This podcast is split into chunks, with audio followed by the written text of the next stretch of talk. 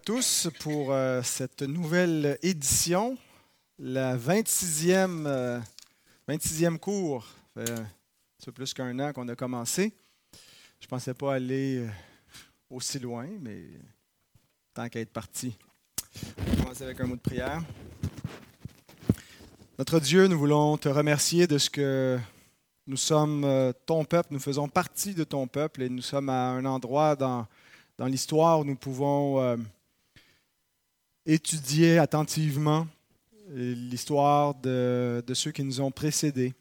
Et je te prie que tu puisses bénir ce temps, que tu puisses bénir notre réflexion, qu'elle nous soit utile, euh, euh, qu'on en tire de bonnes instructions pour savoir comment vivre et t'adorer aujourd'hui dans ce siècle présent mauvais, dans l'attente du retour de notre roi Jésus-Christ. On te remet cette journée, on te demande ta bénédiction sur le culte de ce matin qui va suivre et sur toute cette journée qui t'est consacrée. Et c'est en Jésus-Christ, notre Sauveur, que nous te prions. Amen. Alors, dans, le euh, dans la dernière présentation, on a introduit la réforme anglaise. Euh, j'ai euh, brièvement présenté les deux théories qui tentent d'expliquer le, le, comment et le pourquoi de cette réforme. Donc l'idée que ce serait simplement imposé d'en haut par la monarchie sur un peuple et euh, une Église euh, au mieux indifférente, au pire réticente à la réforme. Euh, mais une autre théorie qui voit la réforme anglaise aussi comme un réveil spirituel, où il y avait une volonté, où il y avait des réformateurs, où il y avait une volonté de, de certains qui se sont convertis à la foi protestante. Et euh, probablement la meilleure explication, c'est de reconnaître qu'il y a, des, euh, des, éléments des deux, de ces deux écoles de pensée, sans dire que c'est euh, exclusivement un, ou l'autre, qui, explique la réforme anglaise. Donc, on, a retracé un peu le, début de la réforme qui recommence bien avant Luther. On était remonté jusqu'au 14e siècle avec John Wycliffe et euh, son, successeur très tardif, mais qui a un peu repris le flambeau de distribuer la parole de Dieu euh, en Angleterre, qui était William Tyndale. Alors, dans euh, le reste des présentations pour la, réforme anglaise, on va surtout suivre le, progrès de la réforme sous la dynastie Tudor. donc, toute la, dynastie de Henri VII jusqu'à Élisabeth Ier.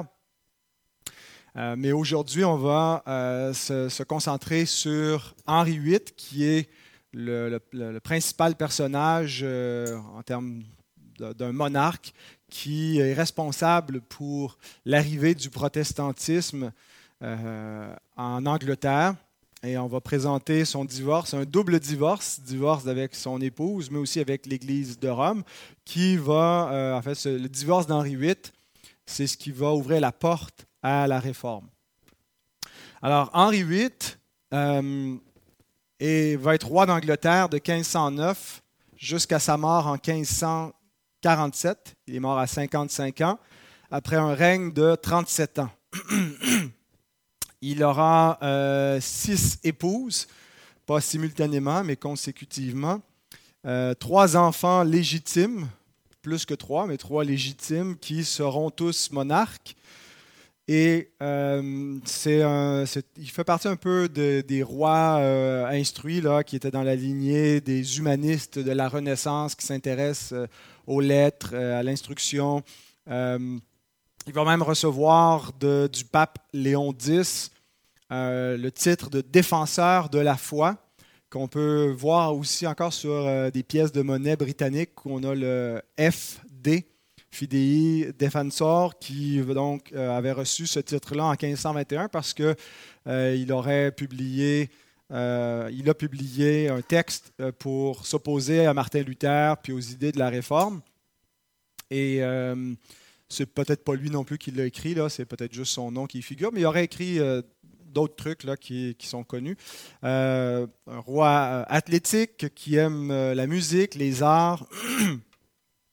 Alors, il est le, le, fils de Henri VII. Alors, Henri Tudor, avant d'être Henri VIII, euh, il est né en 1491. Il est le deuxième fils. Il a un frère aîné, troisième enfant, parce qu'il a aussi une sœur aînée. Euh, alors, il est né de Henri, Henri VII, son père, qui est le premier de la dynastie des Tudors, qui euh, a remplacé la, maison de York. Henri VII, le père d'Henri VIII, a été, c'était l'époux d'Élisabeth d'York, qui euh, donc, euh, ça, ont été euh, monarques, le roi et la reine consort pendant un certain temps. Et Henri VII voulait un rapprochement avec l'Espagne. Et à l'époque, le roi et la reine d'Espagne, des, des, personnages connus dans l'histoire, Ferdinand d'Aragon et Isabelle de Castille, sont eux qui ont, entre autres, financé Christophe Colomb. Euh, alors, on est à l'époque de, la découverte de l'Amérique, 1492. Euh, et euh, Henri VII, pour se rapprocher du royaume espagnol, propose un mariage entre son fils aîné, Arthur, et la fille de Ferdinand et Isabelle, qui est Catherine d'Aragon.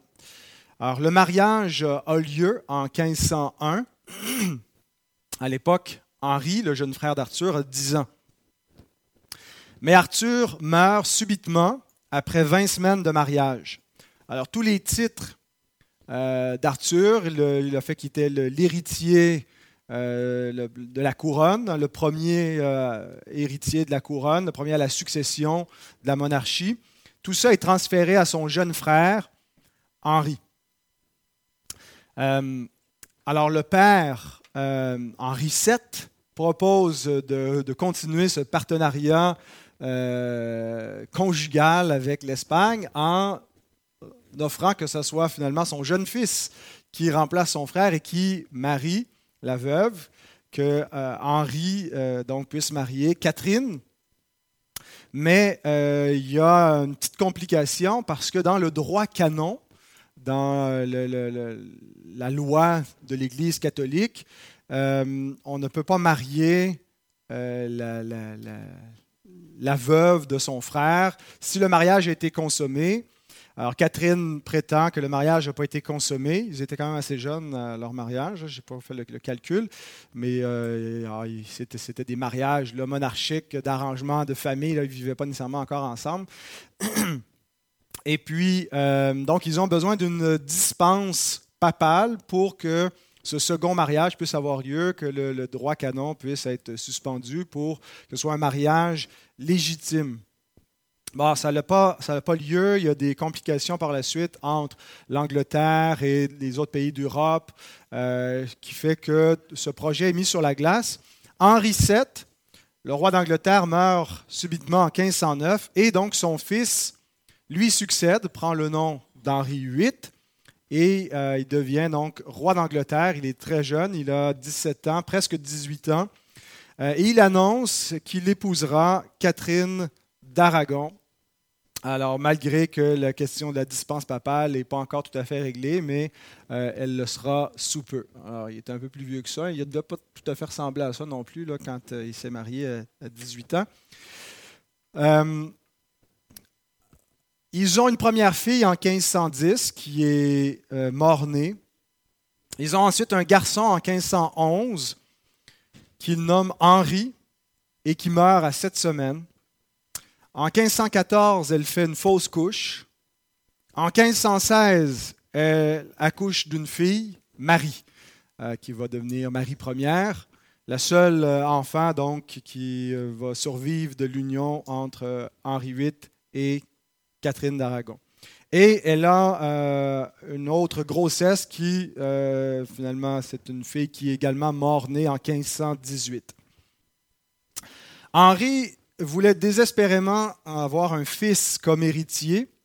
Euh, jusqu'à présent, il n'y avait eu que des rois en Angleterre. Il y avait eu une reine, là, je pense, dans les années 1200, mais euh, qui n'avait pas régné finalement. elle était destinée au trône euh, comme successeur de son père, comme héritière, mais euh, ça n'avait pas eu lieu. Et donc, les reines d'Angleterre n'étaient que des reines consorts, c'est-à-dire elles ne sont pas les, le monarque régnant, elles sont le monarque consort qui a le titre par union. Et donc, ce que Henri craignait, c'est que si sa fille Marie, c'est elle qui a le titre, ben, en se mariant, euh, la maison Tudor, la dynastie Tudor, va passer à une autre, une autre famille, un autre nom, celui de, du mari de sa fille. Alors, il voulait assurer sa lignée en ayant un héritier mâle légitime. Henri euh, a eu euh, au moins un autre fils d'une de, ses maîtresses. C'était chose connue à l'époque que les rois euh, d'Europe euh, avaient des maîtresses. C'était, euh, on ferme un peu les yeux là-dessus, il personne qui blâmait trop les, les rois de cette conduite-là. mais donc, il, aurait, il a un fils qui, s'est appelé Henri Fitzroy qui veut dire Henri, fils de roi, et qui n'était pas un, un, fils légitime, mais que Henri VIII a tenté de légitimer euh, par des, lois au Parlement, euh, en lui donnant aussi des titres de noblesse. Et euh, alors que finalement il s'apprêtait à régulariser la situation de, ce fils-là, il est mort de la tuberculose en 1536. Alors c'était difficile pour lui de pouvoir avoir un héritier mâle pour perpétuer sa lignée. Parfois, on fait un peu une caricature là, que Henri VIII voulait se divorcer parce qu'il était lassé de sa femme, puis il en voulait une, plus jeune, une plus belle. Euh, il n'avait pas besoin de se divorcer pour avoir des, liaisons avec d'autres femmes. C'était un, problème du point de vue de la moralité, mais ça n'allait pas changer euh, la légitimité du roi. Euh, ils avaient des maîtresses, même les épouses souvent des rois étaient au courant et, et fermaient les yeux sur cela. Donc, pourquoi est-ce qu'Henri voulait divorcer? S'il pouvait avoir euh, des maîtresses? Il avait même pu, à quelque sorte, légitimer un de ses enfants non légitimes. Euh, je pense que, ben, en fait, la raison officielle d'Henri, et, euh, on peut être cynique en disant c'est, c'est, juste une, raison bidon, mais je pense qu'il a vraiment fini par croire que son mariage avec Catherine était maudit de Dieu. En raison de toutes les fausses couches euh, tous les enfants décédés, l'incapacité à avoir un fils. Comment est-ce qu'il interprétait ça vraiment comme un signe de la malédiction de Dieu sur cette union euh, qui, finalement déplaisait à Dieu et qui lui attirait euh, que, Dieu n'allait pas préserver sa lignée. et entre autres, ben, parce qu'il il avait, il avait transgressé le droit canon. et il y a ce texte de Lévitique 20, verset 21, qui dit Si un homme prend la femme de son frère, c'est une impureté. Il a découvert la nudité de son frère, ils seront sans enfants. Alors, il voyait directement sa situation, ils seront sans enfants, je ne peux pas avoir de fils, euh, mon mariage est maudit de Dieu. Euh, bien sûr, bon, le texte euh, parle surtout s'il le fait du vivant de son frère, mais il ne s'est pas spécifié. Donc, Henri VIII le comprenait comme j'ai pris la femme de mon frère, c'était pas légitime, le droit canon l'interdisait, on a demandé une dispense papale, mais on a quand même le déplaisir de Dieu et c'est pourquoi mon mariage est maudit, on ne peut pas avoir d'enfant. Alors, il ne voulait pas se divorcer, en fait, il voulait une annulation de mariage. Il voulait que le, pape, à partir de 1527, il a commencé à euh, euh, solliciter auprès euh, de l'Église que son mariage soit annulé, que ce mariage finalement n'était pas valide parce qu'il euh, n'était pas légitime dès le départ. Et euh, donc, on est en 1527 et euh, il y a des tensions politiques à ce moment-là où lorsque Henri demande au pape Clément VII d'annuler son mariage, Clément VII est un petit peu dans, dans, une situation Euh, on sait que l'Angleterre s'éloigne de plus en plus depuis longtemps par euh, vient en quelque sorte euh, amoindrir le pouvoir de l'Église. Elle a, le, privilège d'être une île, l'Angleterre, donc de pouvoir s'émanciper plus facilement de, Rome et de son influence. Et on ne veut pas perdre la, faveur d'Henri VIII, sauf qu'en même temps, Clément est pris de l'autre côté avec l'homme le plus puissant d'Europe, le jeune empereur Charles Quint, qui c'est en 1527, c'est l'année du sac de Rome, ce qu'on a appelé la, furie germanique, où il y a des troupes euh, de, l'Empire germanique qui euh, ont envahi Rome. Et donc, il y a des tensions et le pape dépend en grande partie de la coopération de Charles Quint, de, de, son pouvoir impérial, de son argent, pour aussi traiter et, s'assurer que les Turcs ne vont pas envahir parce qu'eux, ils sont plus proches géographiquement en Italie de, l'Empire ottoman. Alors, il ne peut pas s'aliéner. Euh, Charles Quint. Et Charles Quint est naturellement opposé au divorce d'Henri VIII et de Catherine d'Aragon, parce que Catherine d'Aragon, c'est la tante de Charles Quint et de la famille des Habsbourg. Et donc, si elle est répudiée, qu'elle est renvoyée comme une femme, le mariage n'est pas légitime, qu'elle se retrouve comme une femme divorcée, ben, c'est un déshonneur sur le nom des Habsbourg, sur la famille de Charles Quint. Donc, ça ne sera pas facile, finalement, d'obtenir l'aval du pape euh, dans cette euh, euh, complication politique. Alors, les ecclésiastiques du, pape font valoir que le mariage, non, est tout à fait légitime, que l'interdit du livre du, Lévitique, euh, c'est pas de, manière absolue, parce qu'ailleurs, dans le Deutéronome, il y a la loi du Lévira qui dit que si un couple meurt sans enfant, le frère du défunt va reprendre sa veuve et aura une descendance pour son frère. Euh, c'est d'ailleurs cité par les, docteurs de la loi à Jésus dans Matthieu 22. Et donc, ils font valoir que le mariage est légitime. Alors, le pape, jusque-là, refuse d'annuler le mariage. Euh, Henri ne va pas abandonner si euh, facilement son idée de, divorce ou d'annulation de mariage. Et tout ça devient ce qui a été appelé la grande affaire du roi. le problème urgent du roi de vouloir se séparer de sa femme depuis 1527. Alors tout le monde en parle, surtout euh, parmi les, ecclésiastiques et les humanistes anglais. Euh, les gens prennent position, on se divise pour ou contre. On pense, il y en a qui sont favorables au roi, probablement ceux aussi qui veulent euh, avoir une promotion à la cour d'Henri VIII soutiennent le roi, d'autres qui sont plus soucieux d'être fidèles à l'orthodoxie, à l'unité de l'Église, s'oppose à ce projet. Euh, en 1528, il y a un tribunal ecclésiastique en Angleterre où Catherine implore son mari d'admettre la validité de leur mariage. Elle dit, je, prends Dieu et les hommes à témoin que j'ai été pour toi une épouse entièrement humble et obéissante. Euh, alors, toute cette disputation devant ces légats en Angleterre dure euh, environ deux mois le pape Clément VII demande que l'affaire soit jugée à Rome, devant lui, en 1529. Alors, depuis le commencement, le, roi avait mandaté son cardinal, qui n'est pas juste un cardinal, mais qui était aussi son. Euh, euh, un peu comme le premier ministre, là, le titre officiel, c'est le. le, euh, pas le chambellan, comment on dit ça? Non, ben, il était cardinal, mais il était aussi, euh, euh, comme la, première ministre d'Allemagne, on dit, euh, voilà. C'était le chancelier. Alors, il y avait à la fois un, rôle politique et un rôle religieux. le cardinal Wolsey, qu'on a vu brièvement dans la dernière rencontre, qui avait déclaré William Tyndale hérétique, qui devait être brûlé.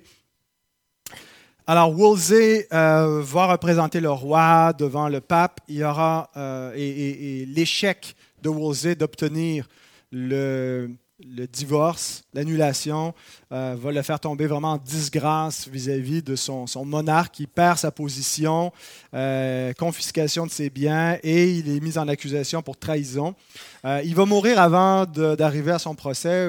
Il aurait probablement été condamné à être décapité ou quelque chose comme ça, mais euh, meurt euh, en chemin, donc en 1530, euh, va être remplacé par Thomas More, qui, Thomas More qui a écrit L'Utopie, un, livre connu, qui était un humaniste, ami d'Eraste, qui va lui aussi perdre la tête dans l'affaire du divorce du roi. Alors, et euh, donc, euh, tous ces, événements, ces retournements, la mort de Wolsey, euh, amènent aussi l'entrée en scène de deux personnages cruciaux pour la réforme anglaise. Thomas Cromwell, c'est date 1485 à 1540, et Thomas Cranmer, 1489-1556. Donc, deux Thomas à ne pas confondre. Euh, celui de gauche, Cromwell, c'est euh, l'homme politique. C'est un homme d'État, c'est pas donc un ecclésiastique. Cranmer, c'est euh, l'homme, le, théologien, donc qui va faire progresser la réforme sous l'angle de la, théologique, si on veut, tandis que Cromwell, lui, est celui qui assure le progrès de la réforme sous l'angle politique. Alors, commençons avec euh, Cromwell. Qu'est-ce qu'il vient faire dans cette, euh, cette histoire? Alors, l'image qu'on voyait avant était c'est plus vers la fin de sa vie. Il est un peu plus jeune euh, au, moment de son, entrée en scène. En fait, il a commencé déjà à, cheminer autour de la, cour d'Henri VIII alors qu'il était membre de la maison du cardinal Wolsey, celui là qui, qui a échoué à avoir le divorce de la part du pape. Euh, donc, dans les années de, 1516 jusqu'à 1530, il a travaillé sous le cardinal Wolsey. Euh, il n'est pas tombé avec son maître, il a réussi à se dégager, même s'il était vraiment le, numéro 2 après Wolsey. Euh, et c'est lui qui va devenir le bras droit du roi, le principal conseiller lorsque Thomas More va être décapité. C'est lui qui va être le chancelier il va occuper le, premier rang. Euh, le roi s'occupe plus ou moins là, au jour le jour là, des affaires politiques. C'est Cromwell qui va être euh, celui qui, qui, est à l'avant-scène. Et Cromwell est favorable à la réforme. Pendant qu'il euh, travaillait dans la maison du cardinal Wolsey, voyageait beaucoup en Europe, et puis euh, voit ce qui se passe en Europe, voit la réforme, voit des changements dans la société, des, des, royaumes en quelque sorte qui prennent de leur indépendance par rapport à Rome. Et euh, vraiment, c'est le visionnaire, c'est celui qui, qui voit l'avenir de l'Angleterre et il considère que la réforme, c'est ce qu'il faut en Angleterre pour que, ce pays puisse vraiment prendre euh, toute son, émancipation et, devenir, euh, concrétiser ses ambitions euh, impériales. Hein, ne plus juste être un royaume vassal du Saint-Empire romain germanique, mais être un empire en, lui-même.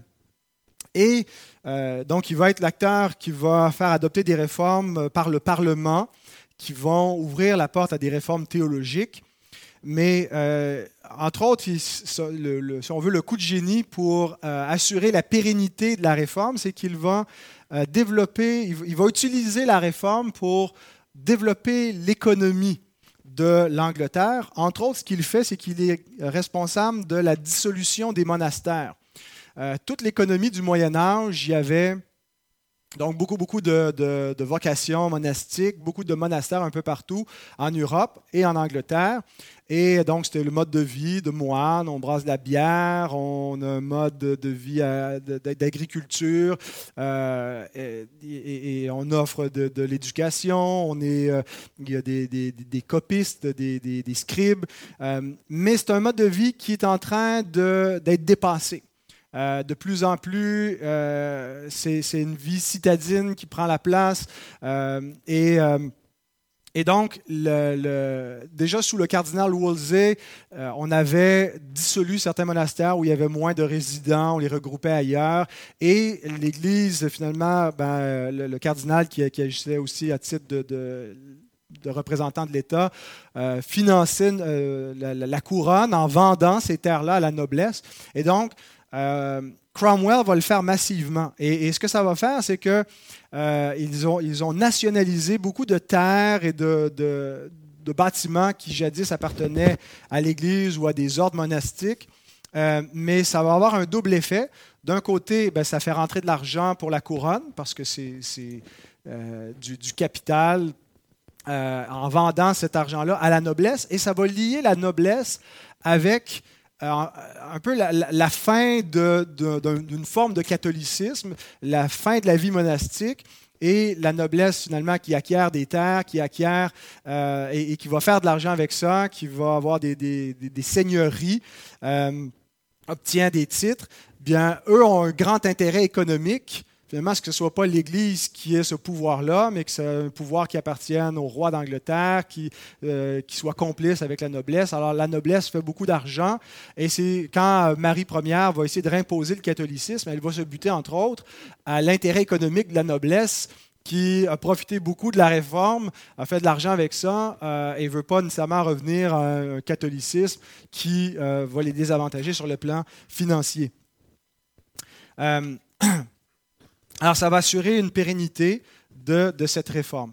Euh, on se souvient aussi euh, qu'en 1536, euh, Cromwell était celui qui intercédait pour que William Tyndale ne soit pas exécuté, comme il a été sous Charles Quint, qu'il soit retourné en Angleterre et, probablement s'il avait pu survivre un bout de temps, il aurait pu entrer dans les bonnes grâces du roi Henri VIII et être un des réformateurs euh, à long terme en Angleterre pour ce qui se faisait, mais il est mort avant. Alors, il était favorable à la diffusion de la Bible euh, et a certainement facilité la, suite du travail de Tyndale et la, publication des, des, différentes versions de la Bible qui ont suivi en Angleterre. Donc, voilà pour Cromwell. Thomas Cranmer, lui, est un peu plus sous l'angle euh, théologique. Il était un humaniste de l'université de Cambridge. Euh, il a étudié là avant d'être enseignant. Et pendant ses études, il a été influencé par euh, les humanistes comme Lefebvre d'Étaples de Paris, euh, qui n'était pas nécessairement un réformateur, mais était un peu dans la, lignée de, ces humanistes qui ont une certaine critique face à l'Église catholique de leur temps. influencé par Erasme, jusqu'à un certain point par Luther, mais durant les années 1520, Cranmer n'est pas convaincu de la réforme. Il n'est pas un, adversaire absolu. Il est sympathique, il est ouvert, mais il ne s'est pas converti donc euh, pleinement à, la réforme pendant ces années-là. Alors, euh, il est providentiellement catapulté de Cambridge à l'avant-scène de l'Église anglaise. Euh, voici ce qui s'est passé. En 1529, il y a une épidémie de peste à Cambridge, donc pour éviter cette épidémie, il séjourne à Waltham Holy Cross, qui est un peu plus près de Londres. Et euh, pendant son séjour-là, il discute avec des collègues de la grande affaire du roi. Et euh, Cranmer suggère que plutôt que l'affaire soit jugée devant le pape et exclusivement par l'autorité papale, qu'on devrait rassembler l'opinion des, théologiens d'Europe euh, pour euh, discuter sur ces différents textes, la loi du Lévira, le, texte de Lévitique, et, finalement un peu relativiser l'autorité papale et, le, voir si, qu'il y a un consensus qui se dégage parmi les intellectuels de leur temps. Alors, euh, les, collègues de Cranmer, qui sont euh, proches de la cour royale, rapportent cette idée au roi Henri VIII. Ils ne se l'approprient pas parce qu'ils ne sont pas certains que le roi va aimer cette idée, mais le roi euh, trouve l'idée géniale et il convoque Cranmer. et c'est ainsi donc que Thomas Cranmer s'est retrouvé dans le giron d'Henri VIII vers 1529 et va se développer de là une grande amitié entre les deux hommes. Euh, étonnamment, euh, en fait, Cranmer va se diriger de plus en plus vers une position euh, protestante, réformée, tandis que Henri VIII va devenir un roi un peu plus tyrannique, capricieux, qui va décapiter toutes sortes de gens qui font plus son affaire. Mais entre les deux, il y a une grande amitié. Euh, qui va continuer jusqu'à la mort du roi, même quand le roi est mort. Cranmer ne s'est plus jamais euh, fait la barbe à partir de ce moment-là. Sur les derniers portraits de sa vie, on le voit avec une longue barbe. Euh, il y avait une vraie amitié qui les unissait. Cranmer va, périr sous la fille d'Henri VIII, Marie Ière, quand elle deviendra reine, mais il était un allié inconditionnel de son père. Quand il y aura des, des tractations contre Cranmer parmi les adversaires qui sont plus du côté catholique à la cour d'Henri, le, roi va, va, jamais le désavouer. Euh, va, le faire enquêter sur lui-même pour. Enfin, il, le protège. Euh, donc, en 1529, Cranmer participe à une délégation royale euh, à Rome.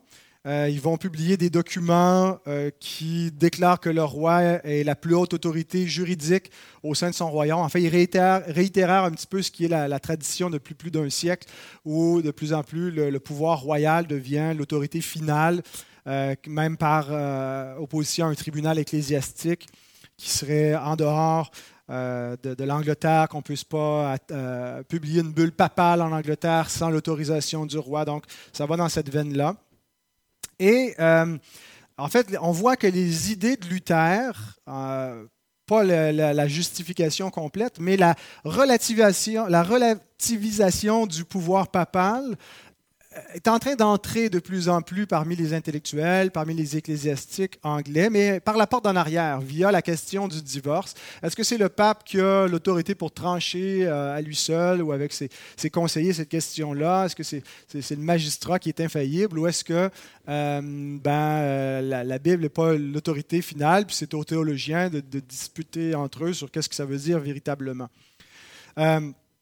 donc, Cranmer va être promu par le roi comme ambassadeur, un ambassadeur auprès de Charles Quint. Donc, il va, pendant quelques mois, être sur le continent européen, voyage en suivant Charles Quint, et c'est ce qui va lui donner d'être en contact avec des réformateurs protestants. Euh, il va même se marier secrètement parce qu'il est un prêtre euh, et donc il est officiellement catholique, mais il se marie secrètement et la légende raconte qu'il cachait sa femme dans les, bagages des grosses malles.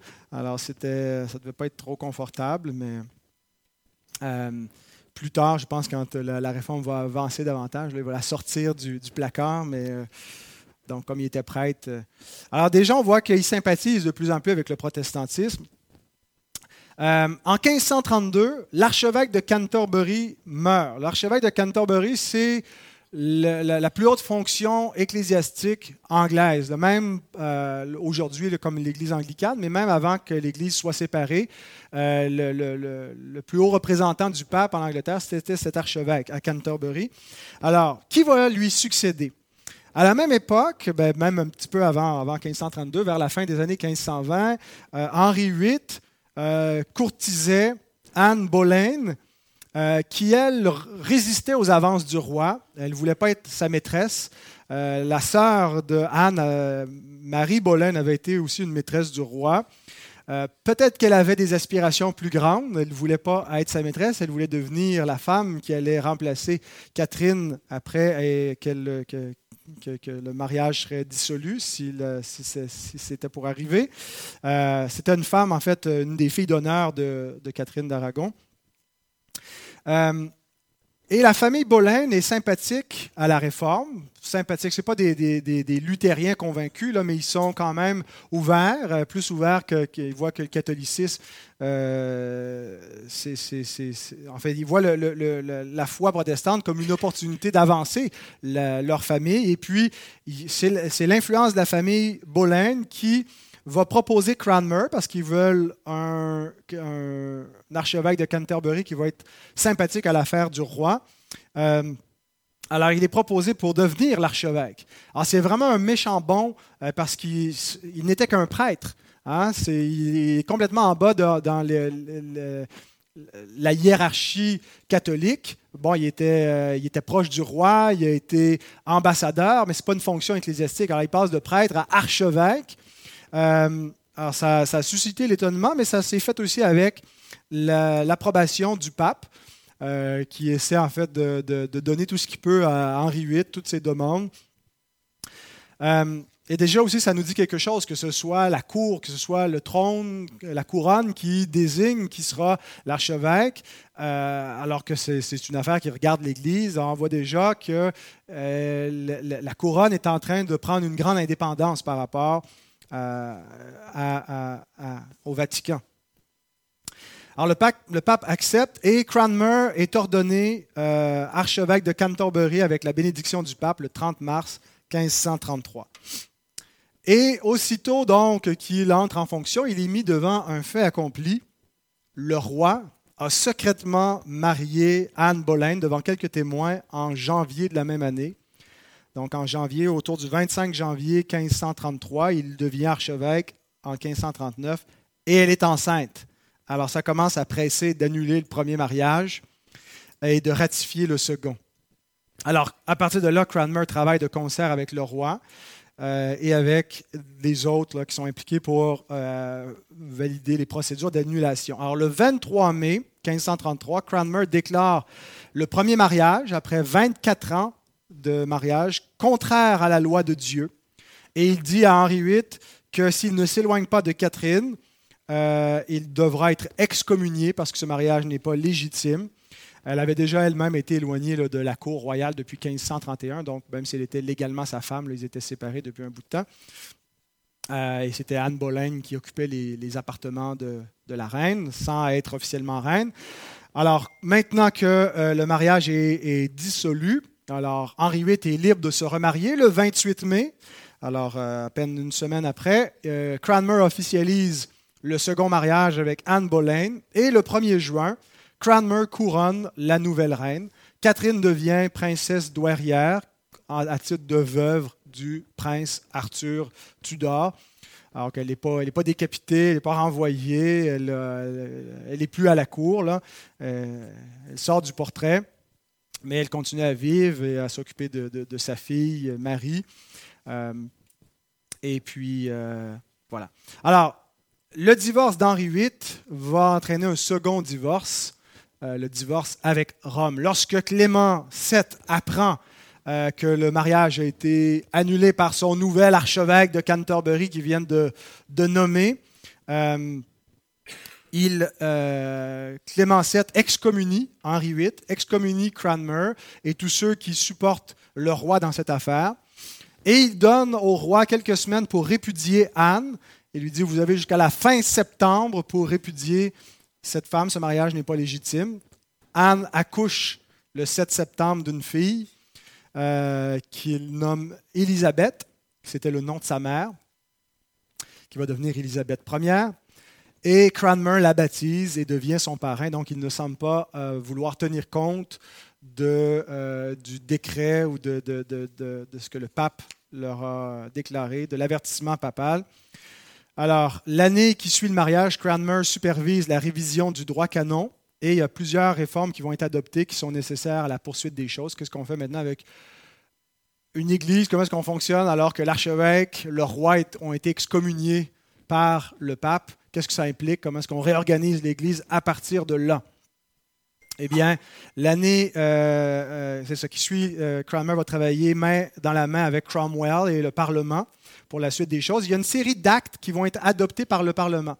Ce n'est pas du tout, du tout une réforme théologique qui prend lieu au début des années 1533-1534 et les, années qui vont suivre. C'est une réforme politique. il y a plusieurs actes qui sont euh, adoptés. Et dans cette série d'actes, il y a quelques têtes qui tombent, dont celle de Thomas More euh, en 1534, parce qu'il refuse de euh, euh, de soutenir l'acte de succession qui consistait à renier les premiers, euh, les, descendants de, Catherine, en fait il y avait juste Marie, et d'attribuer, de reconnaître que les héritiers légitimes seront les enfants qu'il aura avec Anne Boleyn. Alors ça lui vaut d'être considéré comme un traître et d'être décapité. Il a été canonisé par l'Église catholique dans les années 1930, donc c'est plus Thomas More, mais c'est Saint Thomas More. Mais l'acte le plus significatif qui est adopté, c'est en 1534, et on termine avec ça, c'est l'acte de suprématie. L'acte de suprématie déclare le, euh, comme chef unique et suprême de l'Église d'Angleterre le roi lui-même. Alors ce n'est plus le pape, euh, ce n'est pas même l'archevêque qui est le chef de l'Église, le roi, le monarque, ça peut être la reine, est chef unique et suprême de l'Église d'Angleterre. C'est ce qu'est Élisabeth II en ce moment. Elle est le, chef suprême de l'Église d'Angleterre. Dans le concret, avec le temps, euh, le roi, la reine ne euh, jouent pas tellement de rôle. C'est les théologiens, c'est l'archevêque qui, a une fonction. Mais c'est quand même euh, la reine ou le roi qui nomme qui va être l'archevêque. Généralement, c'est le, premier ministre qui suggère deux noms, puis la reine choisit. Euh, parce qu'il y en a eu quelques-uns sous le, règne d'Élisabeth II qu'elle a dû choisir. Euh, donc, chef unique et suprême de l'Église d'Angleterre, tous doivent prêter serment d'allégeance au roi comme chef de l'Église, et adopter l'acte de trahison. Ceux qui refusent de le faire ben, sont des traîtres qui, qui vont payer le prix. Alors, en gros, ce que ça veut dire, c'est que l'Église demeure catholique. Elle conserve une théologie catholique euh, au niveau des sacrements, au niveau de la sotériologie, la doctrine du salut. Mais il n'y a plus de pape. Elle est affranchie de Rome. Donc, on a euh, une nouvelle Église, l'Église anglicane, qui au commencement, donc, c'est une Église anglo-catholique, mais il n'y a pas de pape. Il n'y a pas de réforme théologique, sauf que ces événements-là, cette séparation d'avec Rome, va donner à l'Église anglicane l'indépendance par rapport à Rome pour que sous Henri VIII, progressivement, mais surtout sous Édouard VI, son fils, soit adopté des réformes théologiques qui vont être introduites par Cranmer et par d'autres théologiens convaincus de la réforme et qu'il faut amener une pleine réforme protestante comme il y a euh, en Europe, chez les luthériens, chez les réformés, amener les mêmes euh, idées en Angleterre. Et c'est ce qu'on va voir donc dans les, les, prochains cours. Alors ça, c'était vraiment la porte qui s'est ouverte pour la suite des choses avec le divorce, le double divorce d'Henri VIII. Ouais, Bloody Mary. C'est Marie Tudor. De Catherine. Henri VIII et Catherine d'Aragon. Oui, oui. Le, protestantisme avait vraiment mauvaise presse euh, dans les premières années parce que c'est l'affaire du divorce d'un roi. Euh, c'est une grosse affaire politique. Où et, euh, alors, il y, a des, il y a de fervents catholiques qui vont vouloir que le catholicisme. L'Église anglicane va toujours un peu rester entre les deux. Euh, ben, on va voir comment ça va évoluer, là, surtout. Et ça aide à comprendre aussi un peu la forme de, l'Église anglicane, le High Church qui est très anglo-catholique, le Low Church qui est très puritain, réformé. Ouais. Protestante, mais modérée. Ouais. Ouais. Ouais, ouais, c'est ça. Mais Marie Tudor, on va voir, elle a aidé à sauver le protestantisme parce que le protestantisme était tellement, avait une mauvaise réputation et en le persécutant, elle lui a permis de se refaire une, se refaire une réputation. Alors, c'est ce qu'on verra dans les prochaines semaines. Donc, dans deux semaines.